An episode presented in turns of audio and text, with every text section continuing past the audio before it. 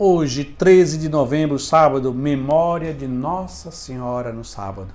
E iniciamos assim mais um programa ao Salmo do Dia.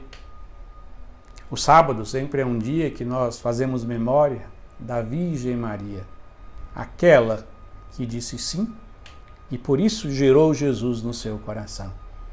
Que ela no dia de hoje nos ajude a nos preparar para o domingo, que é o dia do Senhor. E o salmo de hoje é o Salmo 104, 105, que nós vamos ler a primeira estrofe que diz: Cantai e entoai salmos para ele, publicai todas as suas maravilhas, gloriai-vos em seu nome, que é santo.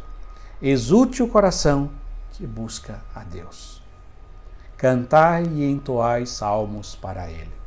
O salmista hoje nos convida a cantar salmos. Cantar salmos de alegria, de louvor, de ação de graças, de adoração, mas também de lamento, de petição, de expressar e derramar as nossas dores e angústias no coração de Deus. Os salmos são orações da antiga aliança, isto é, compostos pelos judeus, que eles já rezavam os salmos nas sinagogas, no templo, quando peregrinavam em direção a Jerusalém nos momentos difíceis e nos momentos alegres, foi sempre a oração do povo de Deus. E essa oração foi acolhida pela igreja, reconhecendo que esses salmos foram inspirados pelo, pelo Espírito Santo.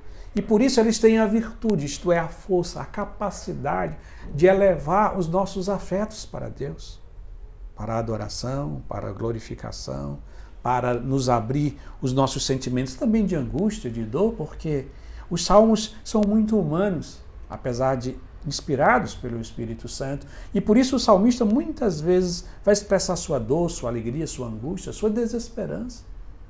Porque na medida que ele se expressa diante de Deus os seus sentimentos, Deus tem a possibilidade de intervir nos seus sentimentos. Assim, os salmos podem nos ajudar na nossa vida de oração para desenvolver para fomentar, para gerar no nosso coração palavras, afetos, inspirados pelo Espírito Santo. Porque como é que nós conseguimos, por exemplo, como é que uma criança aprende a falar? Ela vai ouvindo os pais, vai ouvindo a, a, os tios, os amiguinhos vão falando e ele vai ouvindo aquelas palavras. Ao, aos poucos vão, vai repetindo aquelas palavras e depois vai pegando o sentido daquelas palavras para aprender a se expressar. Os salmos fazem isso conosco. Eles nos ajudam a desenvolver o nosso trato de amizade com Deus.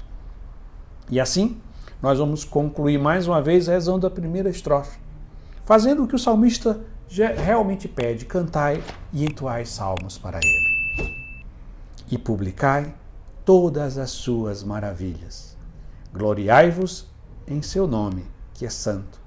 Exulte o coração que busca a Deus. Amém.